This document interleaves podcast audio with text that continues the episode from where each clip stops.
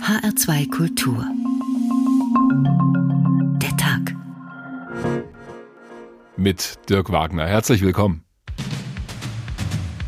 Wir arbeiten alle, um einen Deal zu bekommen. Aber der einzige Deal, der möglich ist, ist einer, der mit unserer Souveränität vereinbar ist.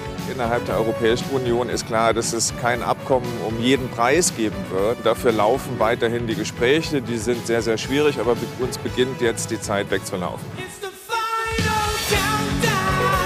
Erstmal bedeutet das natürlich vor allem eins, nämlich, dass man noch miteinander spricht. Und solange man noch miteinander spricht, ist ein Deal möglich.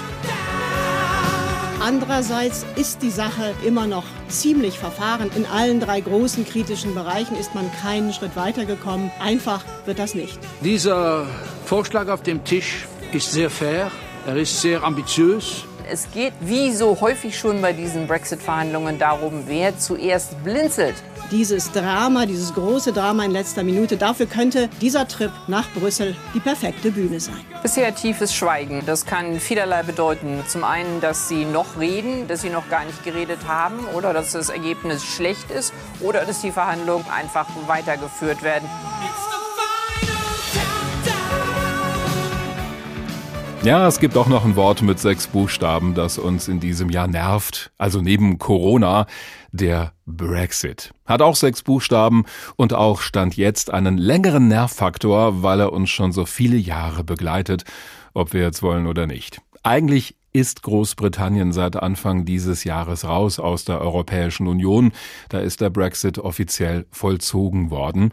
Und trotzdem beschäftigt er die EU unverhofft weiter. Denn bis Ende dieses Jahres, und das ist ja auch nicht mehr fern, gilt noch eine Übergangsfrist. In der sollte endlich eine Lösung gefunden werden, wie die Wirtschafts- und Handelsbeziehungen zwischen der EU und Großbritannien aussehen sollen in Zukunft. Das funktioniert aber nicht. Großbritanniens Premierminister Boris Johnson stellt sich bei vielen Themen quer und die Europäische Union hat keine wirklich geniale Idee, damit umzugehen. Deswegen steht ein sogenannter chaotischer Brexit, also einer ohne Handelsvertrag, kurz bevor. Wenn nicht noch James Bond um die Ecke kommt oder Harry Potter oder halt irgendein Superheld der Europäischen Union, der wohl erst noch erfunden werden müsste. Vielleicht ist Boris Johnson am Ende aber auch nur konsequent, weil nur so eine klare Trennung Großbritanniens von der Europäischen Union vollzogen werden kann. Wir spielen das heute mal durch. Englisch oder Well Done, der Brexit auf dem Grill. So haben wir die Ausgabe von der Tag genannt. Und um so ein bisschen im Bereich Ernährung zu bleiben, was den Brexit angeht, läuft das immer nach dem Motto, mit dem auch mal ein Schokoriegel beworben wurde, wenn's mal wieder länger dauert. Bei einem Thema allerdings ist Großbritannien gerade sowas von schnell, sogar schneller als der Rest von Europa, und zwar bei der Impfung gegen das Coronavirus. Da ging's heute los. Coventry Universitätsklinik heute Morgen gegen halb sieben Ortszeit, halb acht in Deutschland. Margaret Keenan, 90 Jahre alt, ist die erste, die den Impfstoff von BioNTech Pfizer gespritzt bekommt, in den linken Oberarm. Nach ein paar Sekunden ist alles vorbei. In dem Moment, in dem die Welt auf sie schaut, trägt Margaret Keenan einen blauen Christmas Jumper, einen Weihnachtspullover mit Pinguinmotiv und darüber eine bescheidene graue Wolljacke. Ihre Familie sei bislang von Corona verschont geblieben, berichtet sie, aber sie sei auch froh, dass sie schon so früh dran sei mit der Impfung. Alle anderen fordert Margaret Keenan auf, macht es einfach. Es kostet nichts und ist das Beste, was passieren konnte. I say go for it. Go for it because it's, it's free and it's the best thing that's ever happened. Wenn ich das kann, fügt die Seniorin noch hinzu, dann könnt ihr alle das auch. If I can do it, well, so can you.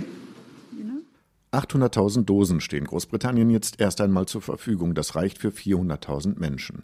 Als erste sind die über 80-Jährigen dran, die als besonders gefährdet gelten. Außerdem Pfleger und medizinisches Personal, das ganz vorn im Kampf gegen die Pandemie steht. Sie werden vom Gesundheitsdienst NHS kontaktiert und erhalten einen Termin. Das ist heute der Start des größten Impfprogramms in der Geschichte des Landes, sagt Stephen Powis, der medizinische Direktor des NHS. Ein wirklich historischer Tag. This is a truly historic day. Uh, a turning point in this pandemic, the start of the largest vaccination program Die nächste Tranche des BioNTech-Pfizer-Impfstoffs wird schon in der kommenden Woche erwartet. Insgesamt 40 Millionen Dosen haben die Briten bestellt. Besonders große Hoffnungen setzt man hier aber auf das Produkt aus Oxford, auf den Impfstoff von AstraZeneca. Der hat sich zwar in den Studien als nicht ganz so wirksam erwiesen, ist aber sehr viel leichter zu lagern und zu transportieren, nämlich bei Kühlschranktemperaturen. Von diesem Serum hat die britische Regierung 100 Millionen Dosen geordert. Margaret Keenan, die erste Geimpfte, muss in drei Wochen wieder ins Krankenhaus, um sich die zweite Dosis abzuholen. Jetzt aber will sie sich erst mal ein bisschen ausruhen. Well, I think I'll have a little rest afterwards when I go to the ward, and then I'll phone my family. I'm going home this afternoon. Heute Nachmittag, sagt Margaret, werde sie die Klinik verlassen und wieder nach Hause fahren. Sie muss sich noch ein bisschen schonen. Nächste Woche wird Margaret Keenan 91 Jahre alt. Ein Bericht aus London von unserem Korrespondenten Thomas Spickhofen. Das ist wahrscheinlich jedes Mal wie ein Stich für das Selbstbewusstsein der Europäischen Union. Ausgerechnet Großbritannien ist das erste Land in Europa, das die Leute jetzt impfen lässt gegen das Coronavirus. Und vielleicht ist es Ihnen ja aufgefallen, dieser Impfstoff kommt ausgerechnet auch von BioNTech aus Mainz, also aus der Europäischen Union zu der Großbritannien ja nicht mehr gehört. Thomas Kielinger lebt in London. Er hat viele Jahre als Korrespondent gearbeitet für die Tageszeitung Die Welt und außerdem Bücher geschrieben über die Geschichte Großbritanniens. Schönen guten Abend. Guten Abend, Herr Wagner. Haben Sie denn auch schon einen Termin bekommen für die Impfung? Nein, aber ich darf hoffen, dass ich von meinem Arztzentrum bald den Brief bekomme, der mich daran erinnert, in meinem Alter, auch mich bereit zu machen für die Impfung. Und das freut mich. Also wir dürfen an dieser Stelle sagen, Sie sind jetzt mal schon deutlich über 60, also würden wahrscheinlich auch als einer ja. der ersten drankommen. Ja, ganz ehrlich, Herr Wagner, ich bin im, im Covid-Jahr 80 geworden, aber England ist so turbulent, man merkt gar nicht, dass man älter wird. Man hat doch gar keine Zeit, sich aufs Alter einzustellen. Ist, man ist hier ständig gefordert. Hält auf eine gewisse Weise sicher jung, aber das irritiert ja. ja schon, denn hier bei uns in der Europäischen Union wird immer erklärt, wie genau dieser Impfstoff getestet werden muss, bevor wir als ganz normale Leute mal drankommen. Und es wird uns immer erklärt, warum das Verfahren doch eine Weile braucht. Was macht Großbritannien denn anders? Also sparen die jetzt an der Sicherheit? Verschonen Sie mich mit dem Wort genau testen. Das ist so eine Art von Illusion, gerade in Deutschland. 180 Prozent, es muss alles sicher sein. Und der letzte Rest an Zweifel in einer Welt, die gar nie zweifellos ist, muss also getestet werden. Das sind die Briten anders. Ja, aber wenn es ums Gesundheitswesen geht? Ja, auch das Gesundheitswesen hat hier eine strenge Kontrolle. Die, die englische äh, Virologiekontrolle ist sehr stark. Äh, und, aber natürlich kann man endlos weiter diskutieren und mhm. noch mehr Zweifel an Bord holen. Das machen die Briten nicht. Sie sind eigentlich ein Volk, welches gern nach vorn geht und Risiken in Kauf nimmt. Dabei ist von allen Fachseiten gesagt worden, die Risiken bei dieser Impfung sind sehr, sehr niedrig. Und, äh, aber es ist eine Mentalitätssache. Äh, die Briten, übrigens mehr als eine Mentalitätssache. Wir haben in diesem Land 61.000 Corona-Tote. Hm. Bitte stellen Sie sich das vor. Ja. Da kann man nicht jetzt noch lange zögern mit dem Beginn der Impfung. Je schneller, desto besser. Aber unter, unter ähm, Attesten sozusagen der Wissenschaft dass es sicher ist. Und ich habe auch gelesen, in Meinungsumfragen sagen wohl rund 70 Prozent der Briten, sie seien auch bereit, sich impfen zu lassen. Also da scheinen die der Regierung auch zu vertrauen. Ja gut, also es bleibt Ihnen, ich hätte fast gesagt, es bleibt Ihnen gar nichts anderes übrig. Will man sich weiter dem Virus an, äh, aussetzen, der also nach wie vor furchtbar viele Opfer fordert. Äh, 40 Prozent übrigens ist gar nicht so hoch. Es gibt auch hier Zweifler. Es gibt auch Leute, die sagen, nein, ich lasse mich nicht impfen. Und es gibt auch gar keinen Impfzwang hier. Mhm. Äh, aber letzten Endes ist die Lage Englands äh, prekär äh, an der Virusfront. Wirklich prekär. Ist die Spitzenreiterin in Europa mit den Virustoten. Und hier kann man nicht lange mehr zögern. Und wenn wir das Ganze mal ein wenig weiten, den Blick und das vor dem Hintergrund des Brexit betrachten, ja. dann nutzt Großbritannien ja offenbar schon aus, dass es eben nicht mehr zur Europäischen Union gehört und sich also spätestens dann ab dem kommenden Jahr auch im Bereich Gesundheit nicht mehr an diese Vorgaben halten muss, oder? Ja, man hat geglaubt, das habe schon damit zu tun, wie Sie sagen, dass ähm, England nun ein Großbritannien ein souveränes Land wird und sich nicht halten muss. Nur in diesem Falle ist das eine Illusion. Es gibt auch in Europa diese European Medicines Agency.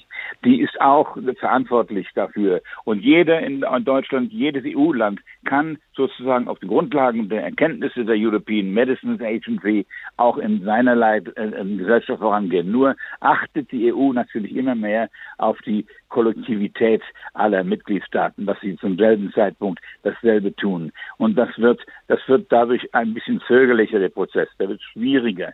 Sie haben hier in England einen guten Fall vor sich, ein einzelnes Land mit eigener Entscheidung vor sich zu haben, während in der EU 26 Länder an Bord geholt werden müssen. Hm. Und das ist natürlich ein, eine, ein Vorzug für die Briten. Aber warten Sie ab, der Test mit Brexit kommt noch. Ja, ich wollte gerade sagen, Sie haben vorhin auch gesagt, das steht so ein bisschen dafür, äh, Großbritannien geht mutig voran. Äh, so sieht sich ja auch Boris Johnson beim Brexit, oder? Ja, ja, also der Krug geht lange zum Wasser, bis er berichtet. Und sie, äh, der, äh, Johnson und seine Gesellen sind stark ideologisch von der britischen Souveränitätsidee geprägt. Die Insel hat wirklich auf eigene Rechnung Geschichte gemacht vielfach Risiken eingegangen und das ist jetzt wieder nach vorne gekommen. Aber er hat nun natürlich die Lage der Wirtschaft vor sich und die ist trostlos, wirklich trostlos. Ähm, durch Covid sind hier reihenweise Unternehmen auf der Strecke geblieben und äh, die, die, wenn, wenn es keinen Deal gibt in dieser Woche, wir sind ja mitten auf dem Messer, schneide jetzt, wenn es keinen Deal gibt, dann verliert dieses Land über Nacht mindestens zwei Prozent seines Bruttosozialproduktes und das sind große ähm, Verwerfungen ähm, zu befürchten. Wie der Johnson glaubt, anhand dieser Lage seinen Optimismus sozusagen zutage tragen zu können, wundert mich sehr. Das ist aber ein spannender Punkt, denn das lese ich auch immer wieder in verschiedenen Analysen. Das heißt immer, wenn Großbritannien am Ende ohne so einen Handelsvertrag mit der Europäischen Union dasteht, dann würde das der Wirtschaft in Großbritannien massiv schaden. Das kann doch auch ein Boris Johnson nicht wollen. Trotzdem spielt er den Blockierer im Moment. Das passt doch gar nicht zusammen. Es ist zwischen Baum und Borken, Herr Wagner, zwischen Baum und Borke. In einer Zwickmühle. Wenn er ähm, ähm, ähm, ähm manierlich, also sagen wir mal, entgegenkommender mit der EU äh, handeln würde, dann würden die Freunde an seiner Seite, die Hardliner, die Brexit-Leute sagen, oh du Schurke, du hast uns am Schluss verraten hm. um Machtkonzessionen, das, das verletzt deine eigene äh, Definition der englischen Souveränität. Äh, das äh, ist eine große Gefahr für ihn. Seine sein Regime, seine Regentschaft hängt davon ab, dass er sozusagen glaubwürdig den Brexit vertritt. Deal or no deal. Aber warten wir mal ab, warten wir mal ab, ob das wirklich so ausgeht. Die Götter haben vielleicht etwas ganz anderes vor mit ihm und seiner Regierung. Das bleibt also bis zum Schluss tatsächlich aufregend in die eine oder andere Richtung. Wird er denn da auch von den Konservativen in der konservativen Partei unter Druck gesetzt? Also der hat die Partei vollkommen umgemodelt. Er hat äh, Remainers, also Leute, die für, die für Bleiben in der EU gestimmt hatten, völlig ausgeschaltet. Es ist sozusagen an ein, an ein, ein Parteien äh, Singsang. Das sind alles äh, Ja-Sager, die um ihn sind. Die wenigen Remainers noch in kritischen Stimmen sind längst zum, zum Schweigen gebracht.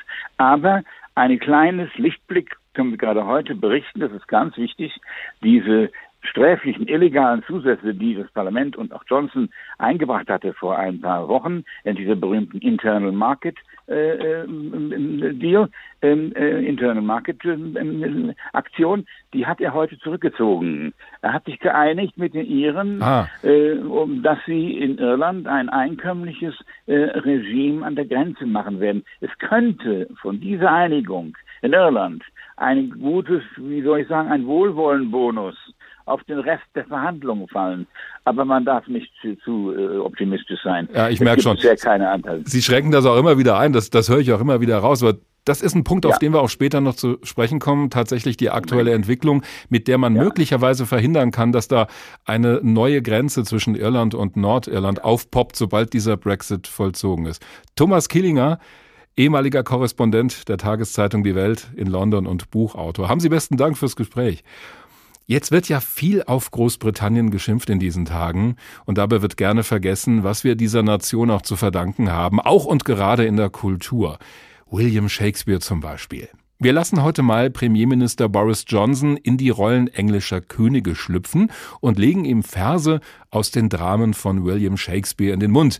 Vielleicht sind das ja Worte, die Boris Johnson nach dem vollendeten Brexit auch sprechen könnte, wie zum Beispiel aus Richard III. Da Boris Johnson in New York geboren ist, könnte er sich vielleicht genauso wie Richard III. als die Sonne Yorks bezeichnen, wer weiß. Nun ward der Winter unseres Missvergnügens glorreicher Sommer durch die Sonne Yorks. Die Wolken all, die unser Haus bedreut, sind in des Weltmeers tiefem Schoß begraben. Nun zieren unsere Brauen Siegeskränze, Die schartgen Waffen hängen als Trophäen. Aus rauem Feldlärm wurden muntre Feste, aus furchtbaren Märschen holde Tanzmusiken. Der grimmge Krieg hat seine Stirn entrunzelt, und statt zu reiten das geharnschte Ross, um drohender Gegner Seelen zu erschrecken, hüpft er behend in einer Dame Zimmer, nach üppigem Gefallen einer Laute. Später noch mehr von Shakespeare, der vielleicht ein guter Redenschreiber für Boris Johnson gewesen wäre. So langsam wird's allerdings ein bisschen eng für Großbritannien und die Europäische Union. Die Übergangsphase beim Brexit ist Ende des Jahres vorbei und das bedeutet, bis dahin müsste dieser Vertrag für die Zeit danach fertig sein. Und nicht nur das, vorher müsste auch noch das Europäische Parlament diesen Vertrag durchlesen und ihm dann zustimmen. Das alles am besten noch vor Weihnachten, was wohl eh nichts mehr wird. Deswegen munkeln schon einige in Brüssel, dass es eine Sondersitzung Ende Dezember geben könnte. Darauf wartete auch unsere Korrespondentin Imke Köhler in London. Die bringt uns nochmal auf den Stand der Verhandlungen und wie der Mann in Downing Street Number 10 das eigentlich sieht. Optimismus ist bei Boris Johnson Programm und so gibt er sich auch vor seinem Gespräch mit EU-Kommissionspräsidentin Ursula von der Leyen zuversichtlich. Das Gespräch, das in den kommenden Tagen in Brüssel stattfinden soll, dürfte eine der letzten Möglichkeiten, wenn nicht die letzte sein, um noch einen Durchbruch in den Verhandlungen zu erzielen. Ich bin immer hoffnungsvoll. Ja, ich bin sehr hoffnungsvoll. Aber ich glaube ehrlich gesagt, dass die Lage im Moment sehr knifflig ist. Unsere Freunde müssen verstehen, dass Großbritannien die EU verlassen hat, um demokratische Kontrolle darüber auszuüben, wie wir die Dinge tun. Während die britischen Wirtschaftsvertreter immer lauter nach einem Deal rufen und immer detaillierter ihre Sorgen in die Öffentlichkeit tragen, will Johnson den Brexit als Chance verstanden wissen. Die Leute müssen begreifen, dass das eine große, große Gelegenheit für dieses Land ist, in jeder Hinsicht. Wir werden in der Lage sein, Dinge anders zu machen und viele Dinge besser zu machen. Yes, we'll be able to do things differently, but we'll be able to do uh. Und dann verspricht Johnson nicht zum ersten Mal blühende Landschaften. Wir werden mächtig prosperieren, wie ich schon immer gesagt habe, egal wie die Verhandlungen ausgehen. Und wenn wir am Ende eine Australien-Lösung bekommen, ist das auch gut. Das Australien-Modell steht dafür, dass es keinen Deal gibt. Es klingt nur netter, von Australien zu sprechen. Der Labour-Abgeordnete Hilary Benn, der im Unterhaus dem Ausschuss für die künftigen Beziehungen mit der EU vorsitzt, hat auf die Euphemismen keine Lust mehr.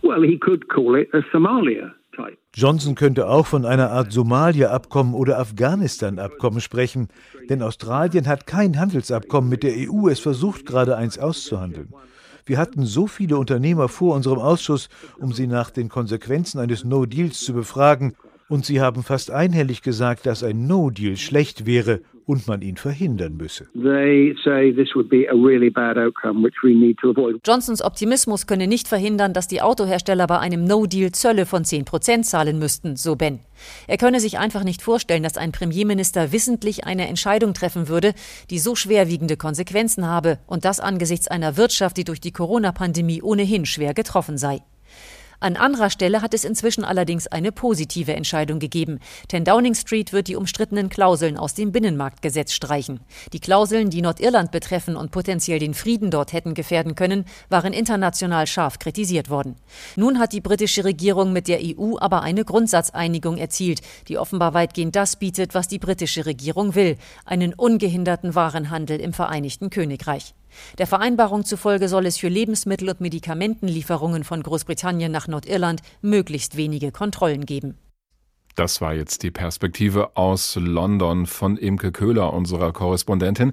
Aber Sie kennen uns bei der Tag. Wir betrachten ein Thema immer aus mehreren Perspektiven und deswegen einen schönen guten Abend nach Brüssel zu unserem Korrespondenten Michael Schneider. Guten Abend. Wie viel Sorge, Nervosität oder was auch immer spüren Sie denn gerade, dass es vielleicht gar keinen Vertrag mit Großbritannien geben wird?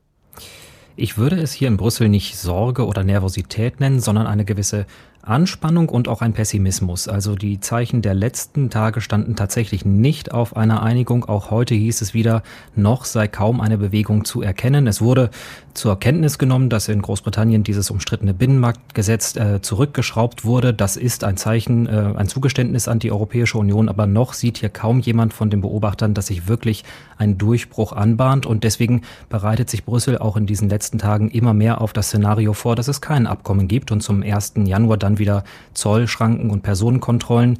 Auch da hat die EU einige Pläne in der Schublade, wie sie damit umgehen möchte und die werden jetzt eben auch herausgeholt und überarbeitet, weil man eben davon ausgeht, es könnte ohne Abkommen enden. Jetzt soll ein persönliches Gespräch helfen. Boris Johnson will ja nach Brüssel kommen und sich mit Ursula von der Leyen treffen, der Chefin der EU-Kommission.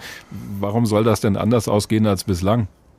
Ja, ich glaube, da hoffen beide Seiten ein bisschen nochmal auf die Inszenierung, wenn das Ganze jetzt auf die Chefetage gehoben wird. Es war von Anfang an klar, dass das ein so wichtiges Thema für beide Seiten ist, dass wahrscheinlich sowieso nicht die Unterhändler beider Seiten den ähm, Durchbruch ver mit, äh, verkünden würden, sondern dass es eben dann tatsächlich die Spitzenpolitik tut. Und von so einem persönlichen Treffen erhofft man sich jetzt auch, dass es da vielleicht dann diesen erhofften Durchbruch geben könnte. Das ist, wie gesagt, ein Stück weit auch Inszenierung und das ist auch vor allem sehr wichtig für Boris Johnson, gerade auch der Zeitpunkt, wo er jetzt persönlich nach Brüssel kommen möchte. Diese Woche steht ein wichtiger EU-Gipfel an, der sich eigentlich mit völlig anderen Themen beschäftigt. Corona-Wiederaufbauhilfen oder auch die Lage in Ungarn und Polen, der kommende EU-Haushalt. Und in dieser Situation will der britische Premier nach Brüssel kommen, um eben auch ein Stück dieser Aufmerksamkeit auf sich zu ziehen und auf das Thema Brexit, weil ja, das ansonsten gar nicht so die große Rolle spielen würde in Brüssel diese Woche. Und vor allen Dingen will er nicht nur in eine Kamera schauen, sondern wirklich in Brüssel vor Ort sein. Das ist ja auch schon was Besonderes in diesen Tagen.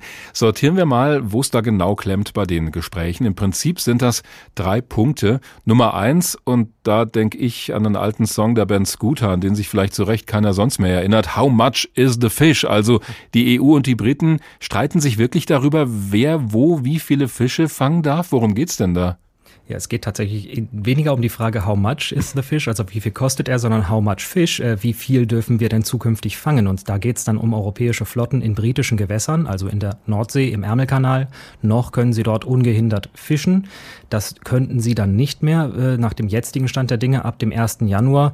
Und das ist insofern ein Problem, weil es hauptsächlich europäische Flotten sind, die Schalen, Krustentiere und äh, Fische eben aus britischen Gewässern holen. Die Briten selber fischen da gar nicht so viel, wollen aber unbedingt eben die Kontrolle darüber zurückgewinnen. Und da gehen dann wieder andere ähm, Staaten hier in, äh, auf dem Kontinent äh, auf die Barrikaden. Das sind Belgien, die Niederlande, Frankreich vor allem, die zuletzt auch gedroht haben mit einem Veto, sollten die Interessen ihrer Fischer nicht berücksichtigt werden. Also das ist wirklich ein Streitpunkt, über den seit Monaten diskutiert wird. Und da, auch da hat es eben noch keine Lösung gegeben. Es müssten Quotenregelungen her, aber die sind eben noch nirgendwo festgeschrieben. Da fällt auch auf, dass Großbritannien wenig kompromissbereit ist, obwohl die Fischerei Achtung, 0,1 Prozent der Wirtschaftsleistung von Großbritannien nur ausmacht. Trotzdem dieser Streit. Ist das inzwischen auch zu so einem Symbol geworden, ohne viel Substanz? Das ist tatsächlich ein ganz wichtiges Symbolthema. Einmal für die Briten selbst als äh, Seefahrer und äh, Inselnation natürlich. Und man muss auch wissen, dass die britischen Fischer Boris Johnson immer sehr gestützt haben in seinen Brexit ähm, seinen Brexit-Forderungen, weil sie eben auch auf bessere Geschäfte hoffen. Also das ist symbolisch sehr wichtig. Genauso umgekehrt für Frankreich, das da sich jetzt ja querstellt. Mhm. Ähm, auch der Élysée-Palast möchte eben keine bretonischen oder normannischen Fischer haben, die dann da ähm, wütend durch die Straßen ziehen, weil sie nicht mehr in die Gewässer einfahren können. Also für beide Seiten symbolisch sehr wichtig, sehr überhöht, obwohl viele Beobachter sagen, letztlich nicht das größte und wichtigste Thema. Klar brauchen beide Seiten einen Erfolg, aber alleine am Fisch wird ein zukünftiges Abkommen nicht scheitern. Da wird man sich schon einigen können auf Quotenregelungen. Der wichtigste Streitpunkt ist wahrscheinlich der zweite. Thema fairer Wettbewerb. Was steckt dahinter? Ja, da geht es um die Frage, wenn Großbritannien zukünftig Zugang zum Binnenmarkt bekommt zur EU, möchte es Produkte exportieren, möchte sich aber nicht mehr den Regeln des Binnenmarktes unterwerfen, was, was zum Beispiel Produktsicherheit betrifft, Umweltschutz, Arbeitsauflagen. All das aber ist für Brüssel wirklich eine rote Linie, denn ansonsten könnten eben britische Produkte europäischen Konkurrenz machen, und zwar Produkte, die möglicherweise nicht europäischen Standards entsprechen. Also das ist ein ganz, ganz wichtiger Punkt in diesen Verhandlungen. Da kann Brüssel auch kaum hinter seiner Position zurück. Zuletzt haben wir aber gehört, dass zum zumindest London da ein bisschen Bewegung gezeigt hat. Also noch ist da die Tür nicht völlig zugeschlagen. Und als dritter Punkt wird immer die Kontrolle dieses Vertrages oder auch des Handelsabkommens genannt. Wenn es denn mal gilt, das klingt für mich eher so vernachlässigbar oder ist das ein Irrtum? Nee, das ist äh, tatsächlich ein sehr, sehr wichtiges Thema, denn es muss ja eine Stelle geben, die entscheidet, ob dann der Wettbewerb möglicherweise verzerrt wird und welche Stelle soll das sein. Aus hm. Brüsseler Sicht ist der natürliche Kandidat der Europäische Gerichtshof. Genau dem will sich aber Großbritannien nicht mehr unterwerfen, wenn es nicht mehr EU-Mitglied ist. Also wird jetzt gesucht, welche Schiedsgerichte könnten das Ganze denn lösen? Wer darf sie bestimmen? Wer darf sie besetzen? Und das ist durchaus ein sehr wichtiges Thema. Das ist allerdings ein Punkt, wo wir jetzt zuletzt Großbritannien äh, ein wenig Bewegung gesehen haben. Also von dort aus schien es so zu sein, dass man da möglicherweise europäische Gerichte akzeptiert, aber auch das ist eben noch nicht unterschriftenreif. Und bevor wir jetzt in den Verdacht geraten, Großbritannien sei schuld an all dem, hat denn auch die Europäische Union Fehler gemacht bei diesen Verhandlungen? Ja, also ähm, das je nachdem, wie man fragt natürlich, aber es gibt sehr viele, die sagen, man ist da völlig falsch äh, an die Gespräche rangegangen. Man kam sofort mit Maximalforderungen und man hat eigentlich immer auf dem Standpunkt bestanden, die Briten müssen sich bewegen. Daran hat sich auch äh, nicht viel geändert. Es ist immer noch der Standpunkt in Brüssel, dass hauptsächlich London Zugeständnisse machen muss, um eben in diesen Binnenmarkt zu kommen. Das haben viele, äh, viele kritisiert. Ähm, man muss aber auch dazu sagen, die EU hat sehr wenig Bewegungsspielraum. Sie kann kaum äh, Zugeständnisse im großen Stil machen, ohne dass sie ihren eigenen Binnenmarkt beschädigt, ohne dass sie eben auch die Interessen ihrer Mitgliedstaaten beschädigt und die müssen ja am Ende auch zustimmen. Also ja, es war vielleicht ein Fehler, das von Anfang an so kompromisslos zu kommunizieren, aber an, in der Sache gibt es da gar nicht so viel Spielraum. Ihr Gefühl, wird das noch was bis Jahresende? Ich mag keine Prognosen mehr zum Brexit abgeben, weil sich da so viel so schnell immer geändert hat. Es sind schon so viele äh, Deadlines gerissen worden und es war so oft die Rede von der Woche der Entscheidungen, die dann doch nicht kamen. Ähm, es wird zeitlich sehr knapp, das muss man mal sagen. Also selbst wenn ein Wille da ist und danach sieht es ja aus, denn sonst würden die beiden Seiten nicht mehr miteinander reden. Mhm. Das ist also das positive Zeichen, aber zeitlich, technisch, bürokratisch wird das ein Kraftakt es muss noch in alle Parlamente der Nationalstaaten, es muss noch ins Europaparlament, es muss in 24 Sprachen übersetzt werden, so ein Abkommen, bevor es überhaupt vorgelegt werden kann. Das ist die bürokratische Hürde. Mhm. Da führt kein Weg dran vorbei und das wird bis zum Jahresende wirklich sehr, sehr knapp sagt unser Korrespondent Michael Schneider in Brüssel. Besten Dank dorthin. Wir lassen Boris Johnson, den britischen Premierminister, wieder in eine Rolle schlüpfen aus einem Werk von Shakespeare, Heinrich V. Dieser König schwärmt von einer siegreichen Schlacht, die er für England auf dem Kontinent geschlagen hat, und man bräuchte eigentlich nur gleich den Sankt Crispianstag durch den Brexit-Tag zu ersetzen und irgendwo auch noch den Namen Johnson unterzubringen, aber dann könnte das schon passen. Der heut'ge Tag heißt Crispianusfest. Wer heut am Leben bleibt und kommt zu Jahren, der gibt ein Fest am heilgen Abend jährlich und sagt, auf morgen ist Sankt Crispian, streift dann die Ärmel auf, zeigt seine Narben und sagt, an Crispins Tag empfing ich die. Die Alten sind vergesslich, doch wenn alles vergessen ist, wird er sich noch erinnern, mit manchem Zusatz, was er an dem Tag für Stücke tat dann werden unsere Namen geläufig seinem Mund wie Alltagsworte. Heinrich der König, Bedford, Exeter, Warwick und Talbot, Salisbury und Gloucester bei ihren vollen Schalen frisch bedacht. Und nie, von heute bis zum Schluss der Welt, wird Crispin Crispian vorübergehen. Und Edelleute in England jetzt im Bett verfluchen einst, dass sie nicht hier gewesen. Englisch oder Well done, der Brexit auf dem Grill. So heißt diese Ausgabe von der Tag. Denn die Verhandlungen zwischen der EU und Großbritannien über ein Handelsabkommen für die Zeit nach dem Brexit haben die heiße Phase schon längst überschritten. Da laufen beide Seiten eher Gefahr, sich die Finger zu verbrennen. Streng genommen sind das sogar mehr als zwei Seiten, denn wir reden immer über die Europäische Union, aber auch da haben viele Länder nochmal eigene Interessen. Frankreich zum Beispiel haben wir vorhin schon kurz erwähnt. Von dort kommen gerade oder von dort kommt gerade der größte Widerstand bei den Verhandlungen. Frankreich will keine weiteren Zugeständnisse erlauben. Unsere Korrespondentin Barbara Markert zeigt das an einem Beispiel.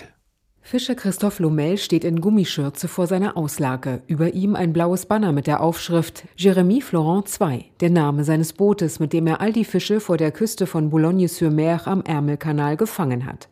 Bereitwillig zeigt er sie im französischen Nachrichtensender BFM TV. Wir fangen besonders Seezunge, Dorade, Steinbutt und Makrele. Im März und April fischen wir in französischen Gewässern. Dann aber ziehen die Schwärme weiter und wir fahren direkt in die britischen Gewässer. Von dort holen wir fast 70 Prozent unseres Fangs. Stéphane Pinto, Vizepräsident der regionalen Fischfangbehörde, rechnet vor. Hier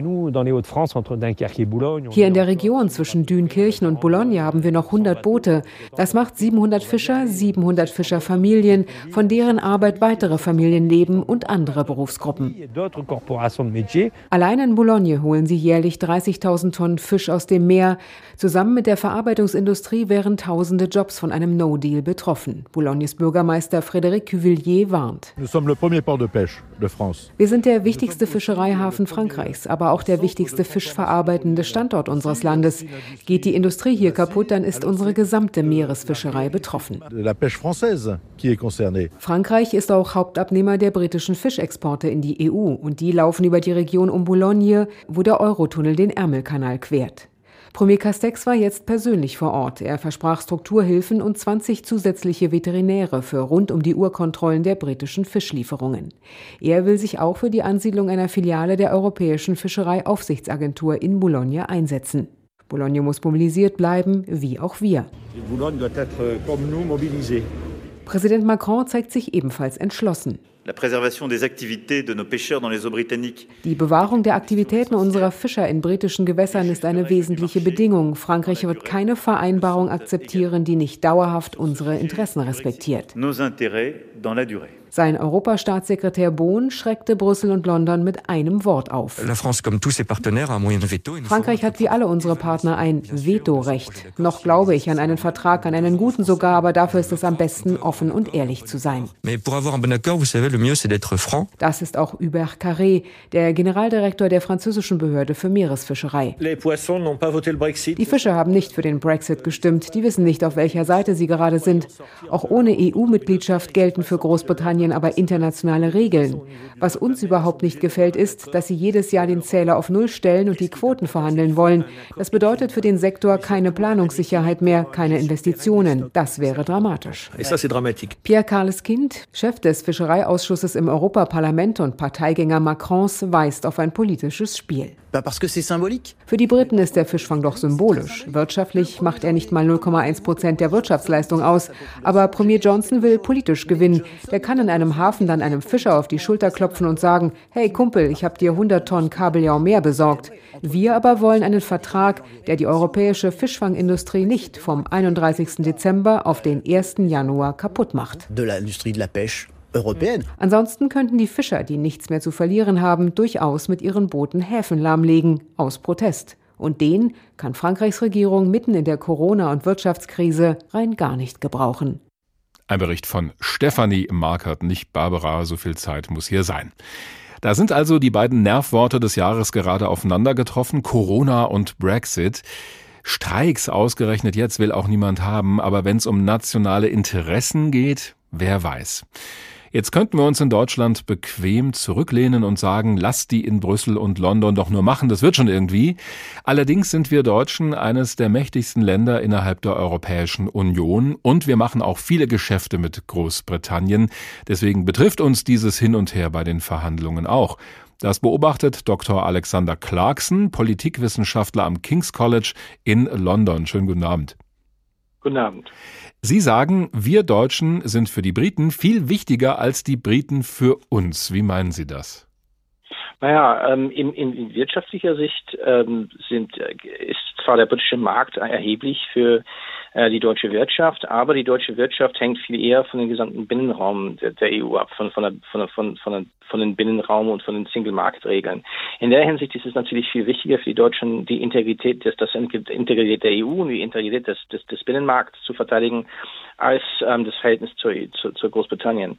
Die Briten aber sehen ähm, die europäische Politik und die Politik EU hauptsächlich in, ähm, im Sinne von Großmächte. Und die, Brit die britische politische Elite, die jetzige britische politische Elite, glaubt, dass sie ein, ein endgültiges Abkommen der EU nur durch ähm, die Hilfe Berlins ähm, äh, kriegen kann. Das heißt, Das ist zwar ein, ein, ein, eine Fehlkalkulation, eine, eine, eine Fehlsicht der, der Entwicklung des europäischen Systems, des Systems der Europäischen Union, aber dadurch haben sich die Deutschen faktisch eine gewisse Abhängigkeit gegenüber der Bundesrepublik gestellt und haben unrealistische Erwartungen gegenüber Berlin.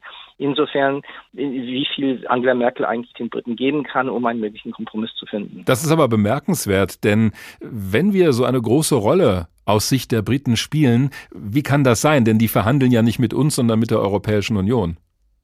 Naja, das ist ja, es geht ja natürlich auch, da, da, da ist ja auch dadurch entstanden, dass ein Großteil der, der Spezialisten, der Menschen, die durchaus sehr gute Kenntnisse in der Europäischen Union haben, Stück für Stück außerhalb der höchsten Ebenen innerhalb des britischen Staates und auch innerhalb der regierenden äh, Tory-Partei entfernt worden sind. Figuren wie Ivan Rogers oder David Gauck, lange Politiker, lange äh, Beamte, die sehr, sehr lange mit der EU zusammengearbeitet haben, die wurden als zu europafreundlich gesehen in den letzten äh, vier Jahren und haben damit, sind damit entfernt worden. Die sind ersetzt worden durch ein, eine Reihe von Beamte bzw. Politikern der Tory-Partei, die eine sehr eine Sicht äh, Europas haben, die eher, das eher aus dem, des 19. Jahrhunderts stammt. Eine Sicht, wo nur ein paar Großmächte sich das Ganze untereinander aushandeln können mhm. und damit diese Entwicklungen beenden können und für sich regeln können. Das natürlich passt überhaupt nicht im Kontext der Europäischen Union. Nee, nicht wirklich. Also ist das ein Irrtum? Sie haben es ja schon anklingen lassen. Das scheint da nicht aufzugehen, die Rechnung. Na, die Rechnung in der Hinsicht ist, ist, ist zum Beispiel mit Irland nicht aufgegangen oder mit Spanien.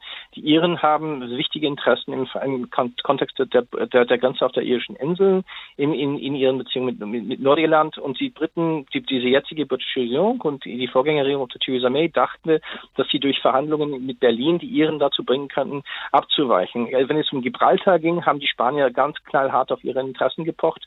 Da haben die Briten erwartet, die jetzige britische Regierung erwartet, dass Paris das für sie regeln würde. Aber Madrid ist, hat, ist einfach hart geblieben. Hm. Und damit äh, tappen die Briten immer wieder in solchen Fallen.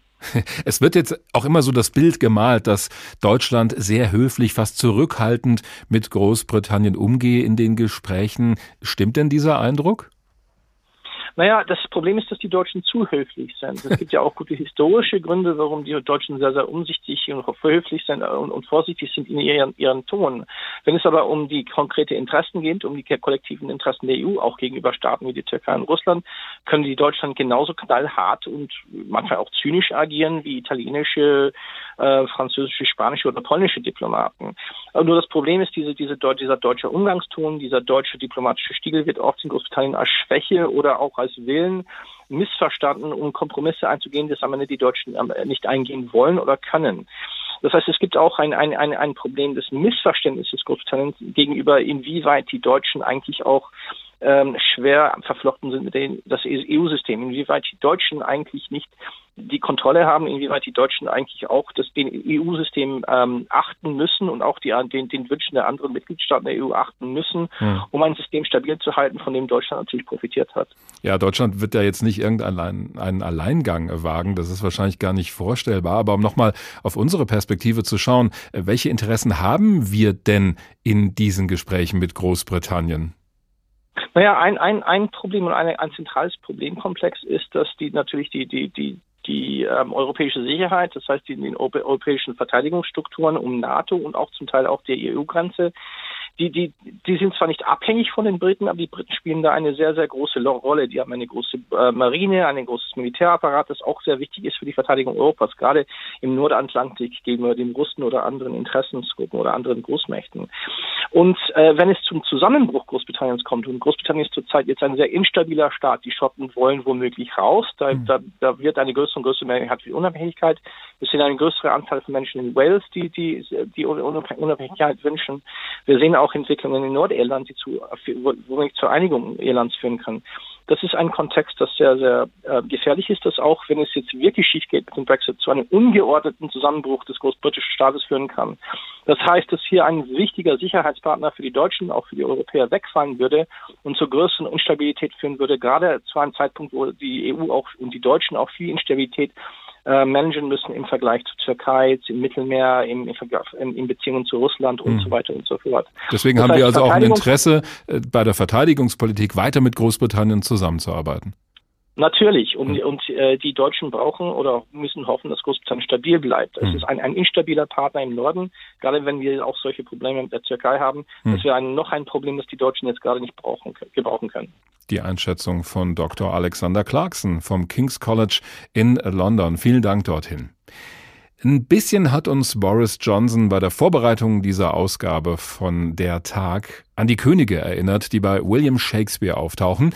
Nicht nur, weil auch Boris Johnson an der Spitze eines Landes steht, sondern auch, weil der Brexit für ihn wie eine Schlacht ist, auf dem diplomatischen Parkett natürlich, die er gerne gewinnen möchte, um dann Frieden einkehren zu lassen, so wie Shakespeares Heinrich IV. Nicht mehr soll dieses Bodens durstger Schlund mit eigener Kinderblut die Lippen färben, nicht Krieg mehr ihre Felder schneidend furchen, noch ihre Blumen mit bewehrten Hufen des Feinds zermalmen. Die entbrannten Augen, die eines trüben Himmels Meteore noch jüngst sich trafen in dem innern Sturm und wildem Drang der Bürgermetzelei, sie werden nun, gepaart in schönen Reihen, den gleichen Weg ziehen und nicht mehr entgegen Bekannten stehen, Blutsfreunden, Bundsgenossen. Der Krieg wird wie ein Messer ohne Scheide nicht seinen Herrn mehr schneiden. Ob Boris Johnson das auch so feinsinnig formulieren wird wie Shakespeare damals, das wissen wir nicht, auch wenn der Brexit und all seine Nachverhandlungen endlich über die Bühne gegangen sein werden. Dieses Drama dauert nun schon gut viereinhalb Jahre. So lange ist das her, dass in Großbritannien eine ganz knappe Mehrheit der Menschen für den Brexit gestimmt hat bei einer Volksabstimmung. Wobei, selbst wenn alles nach Plan läuft bei diesem Gesamtkunstwerk Brexit, da lauern dann immer noch ein paar sehr unangenehme Schwierigkeiten. Da würde nämlich Nordirland, das zu Großbritannien gehört, nicht mehr zur Europäischen Union gehören, Irland direkt nebenan aber schon. Vorhin haben wir zwar aus London gehört, dass es da wohl eine Lösung geben soll, aber das ist alles noch nicht beschlossen worden. Es wäre aber wichtig für alle Beteiligten, erklärt unser Korrespondent Udo Schmidt. Die Angst geht um in Nordirland, die Angst davor, bald eine mit Kontrollen gespickte Grenze vor der Nase zu haben. Alle Güter, die vom britischen Nordirland in die Republik Irland geliefert werden, sowie alle Waren, die von Irland über Nordirland in Großbritannien landen, müssten dann mit einem Berg von Dokumenten versehen sein. Politisch wäre diese Grenze zudem ein Desaster, würde sie doch alte Gräben des langen, blutigen Nordirland-Konfliktes wieder ausheben. Fisch, Fleisch und Käse müssten dann aufwendige Dokumente beigelegt werden. Pizza würde nur mit einem mehrseitigen Begleitschreiben die Grenze zwischen Irland und Nordirland passieren dürfen fürchtet Onan Connolly vom nordirischen Einzelhandelsverband im Gespräch mit der BBC. Wir sprechen über wirklich drastische Preissteigerungen für Produkte des täglichen Bedarfs. 70 Prozent der Waren, die die irische See überqueren, sind für den Einzelhandel. Aber selbst für die Produkte, die in Nordirland hergestellt werden, kommt entweder die Verpackung oder Zutaten aus Großbritannien.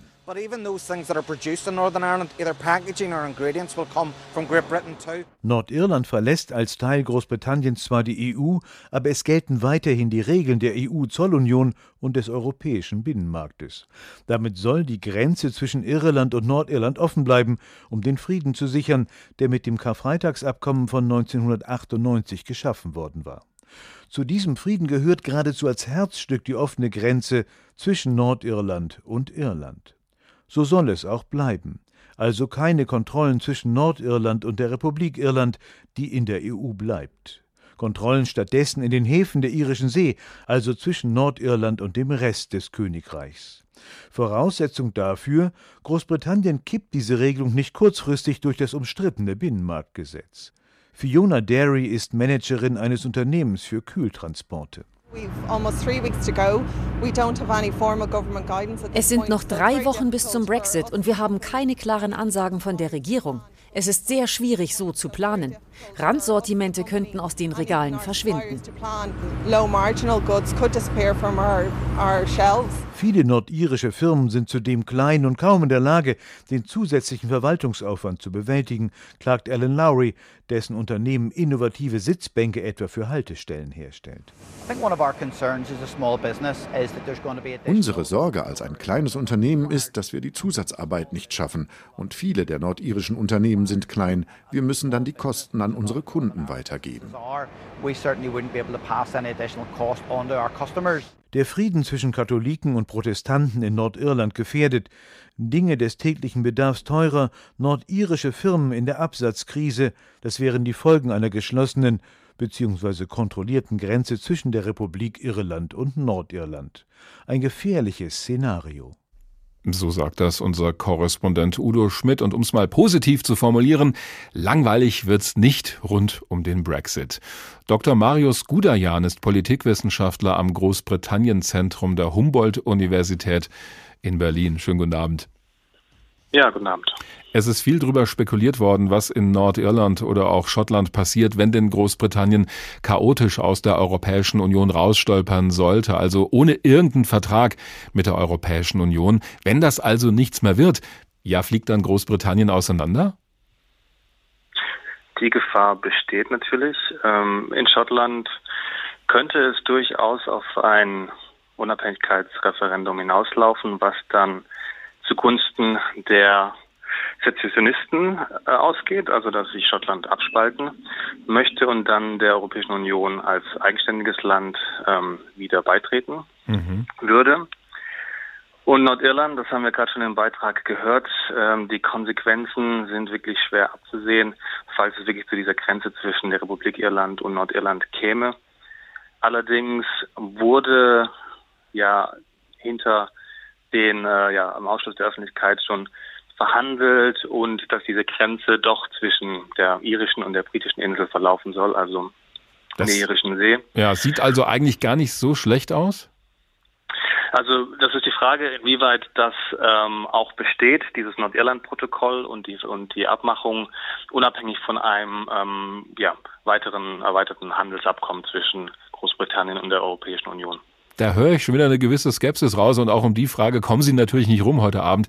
Glauben Sie, das wird noch was bis Ende des Jahres mit so einem Vertrag rund um den Brexit und die Zeit danach? Ja, also wir haben es auch schon ähm, vorhin gehört in den Beiträgen. Der Zeitplan ist sehr schwierig, es wird sehr knapp. Ähm, Selbst für die schnellen Briten. Bürokrat ja, also es liegt nicht unbedingt an den Briten in dem Falle, äh, aber auch klar, ähm, es müsste ja da auch durchs Parlament. Aber es muss eben durch die ganzen Parlamente der EU, es muss äh, ja auch, es gibt ähm, Vetorechte von den äh, nationalen Regierungen mhm. innerhalb der EU. Also das wird dann schon äh, wirklich, da muss dann ein wirklich sehr deutlicher politischer Wille sein und viele Überstunden wahrscheinlich an werden dann noch vor Weihnachten oder vom Neujahr ähm, ja fällig. Also angenommen, das wird nichts vor Ende des Jahres. Ist denn dann alles verloren oder ist es vorstellbar, dass die Verhandlungen doch irgendwie weitergehen nächstes Jahr? Also ich glaube, wir haben gesehen im letzten Jahr, vorstellbar ist alles. Jo. Eine Prognose ist sehr schwierig. Ähm, also es kommt, es geht wirklich um den politischen Willen. Es ähm, vielleicht gibt es ja so etwas wie eine Last-Minute-Verlängerung der Übergangsfrist, wenn sich was, aber dann müsste sich abzeichnen, dass doch ein Kompromiss dann vielleicht im Januar in, in Sicht ist. Mhm. Also so Open End halten Sie eher für unwahrscheinlich, höre ich da raus.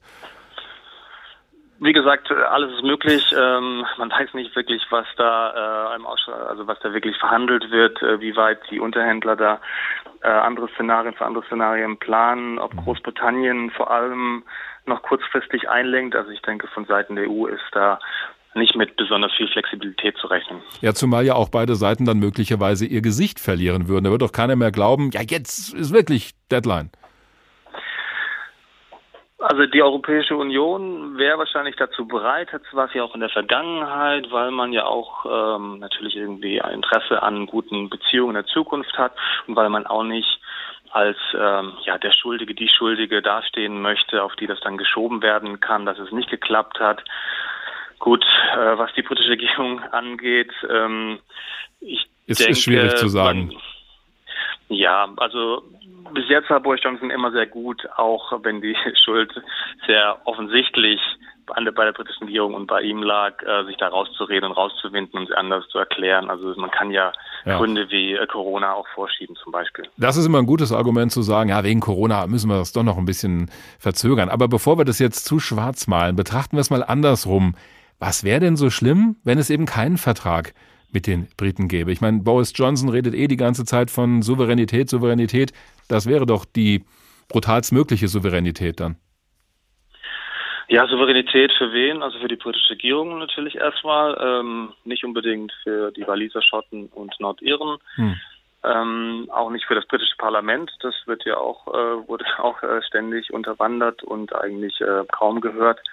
Also die Souveränität, das Souveränitätsargument ähm, als Großbritannien als Land zählt eigentlich nie. Es geht ja wirklich nur um eine sehr kleine politische Klasse, äh, für die das irgendwie wichtig ist und immer wieder hervorgeholt wird. Aber wäre das ja. so schlimm, ohne Vertrag da rauszugehen, sowohl für die EU als auch für die Briten? Na, ich denke für die EU weniger schlimm, weil ja der Handelsanteil, den Großbritannien ausmacht, dann doch geringer ist. Für manche Länder wie äh, die Niederlande zum Beispiel wäre das bestimmt äh, schlimmer. Aber Großbritannien hätte müsste eher die Nachteile auf, auf ihrer Seite, auf seiner Seite haben weil der europäische Binnenmarkt einfach der ja, größte Absatzmarkt ist und ich denke nicht, dass da andere Handelsabkommen, sei es mit den USA oder mit China oder anderen Drittländern, das wirklich äh, auffangen kann. Es gibt also offensichtlich dann doch noch ein paar gute Gründe, warum Boris Johnson trotz aller Rhetorik so ein bisschen auf die Europäische Union zugehen sollte. Es gibt mit Sicherheit gute Gründe, die gab es schon äh, sehr lange. Das sind auch die gleichen Gründe, warum man hätte gar nicht erst in erster Linie austreten sollen aus der EU. Aber das ist, ja, also ideologisch ist, sind da die Hardliner in der konservativen Partei, in der britischen Regierung so festgefahren, da kommt man mit rationalen Argumenten schwer ran sagt Dr. Marius Gudajan von der Humboldt-Universität in Berlin. Haben Sie besten Dank.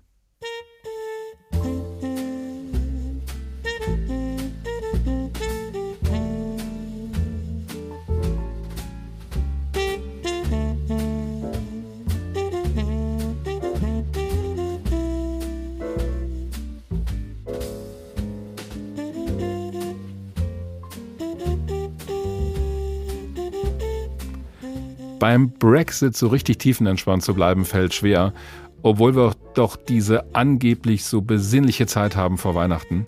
Am 13. Dezember soll jedenfalls das Parlament in Großbritannien in die Weihnachtspause gehen. Bis dahin müsste über einen Vertrag mit der Europäischen Union abgestimmt werden, über die Zeit nach dem Brexit, den es ja noch gar nicht gibt in der Endfassung, diesen Vertrag. Aber vielleicht ist das ja am Ende wie mit dem Weihnachtsmann. Den gibt's ja auch nicht, er kommt aber trotzdem jedes Jahr. Den Tag gibt's jedenfalls immer als Podcast auf hr2.de. Mein Name ist Dirk Wagner.